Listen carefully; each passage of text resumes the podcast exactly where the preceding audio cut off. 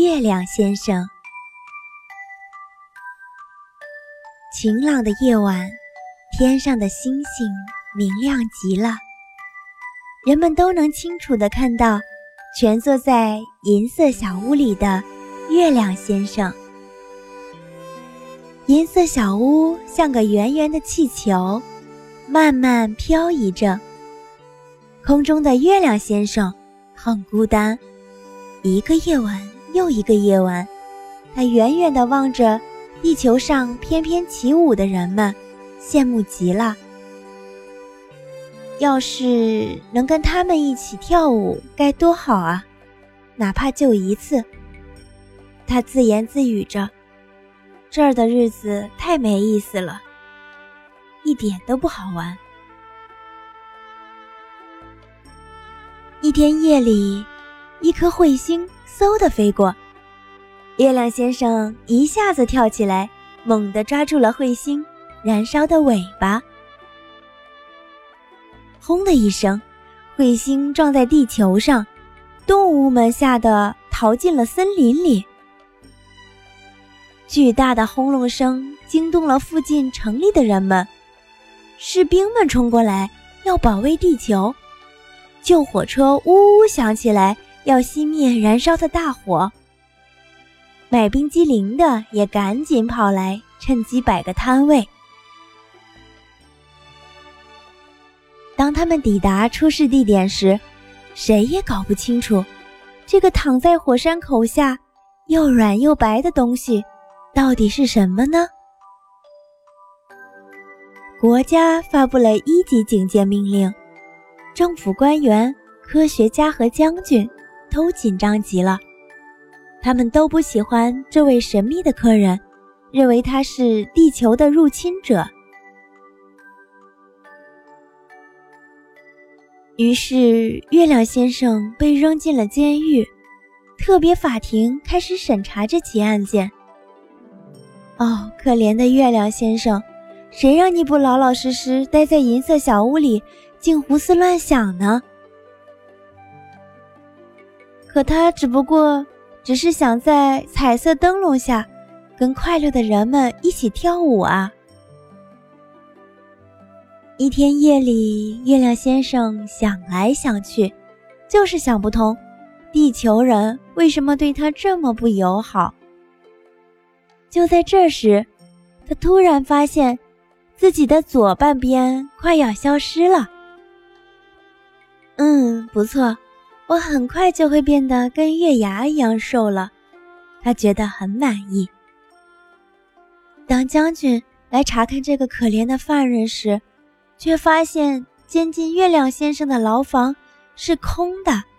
将军大发雷霆。又过了几个晚上，当天上再次露出月牙时，月亮先生也跟着出现了。十四天后，他又变得圆圆胖胖了。哈哈，自由了！他高兴地东走走，西逛逛，第一次看到飘香的花儿、美丽的鸟和漂亮的蝴蝶。他还赶上了一个化妆舞会。人们穿着华丽的衣服翩翩起舞。看啊，这位先生扮成了月亮，一位女士喊道。月亮先生快乐的心都飞起来了，一连狂舞了好几个小时。一位坏脾气的邻居受不了音乐的吵闹，叫来了警察。看见穿着制服、带着手枪的警察，月亮先生吓得急忙钻进了森林。警察正在搜捕月亮先生呢，一发现目标，肯定不会放过他的。月亮先生跑得比警察快多了，嗖的一下穿过森林，跑过田野，他在一片荒凉的山丘上，看见一座古老的宫殿。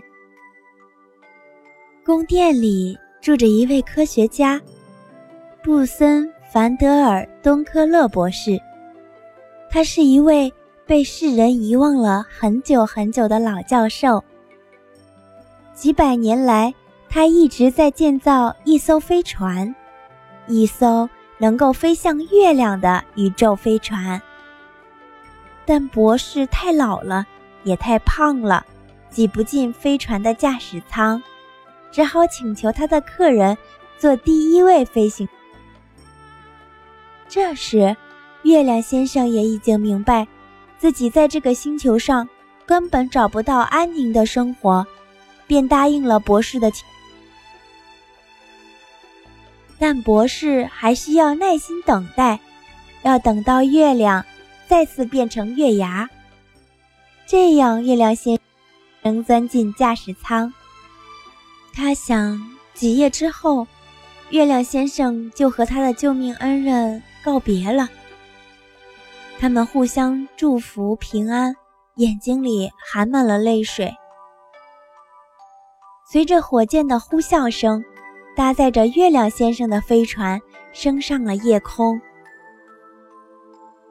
博士因为宇宙飞船发射成功，到了学术界的肯定。这个荣誉他已经期待了太久太久。随后，他被任命为一个重要的学术委员会的主席。月亮先生也终于实现了自己的愿望。后来，月亮先生再也没有来过地球，而是永远待在空中那颗银色的小屋里。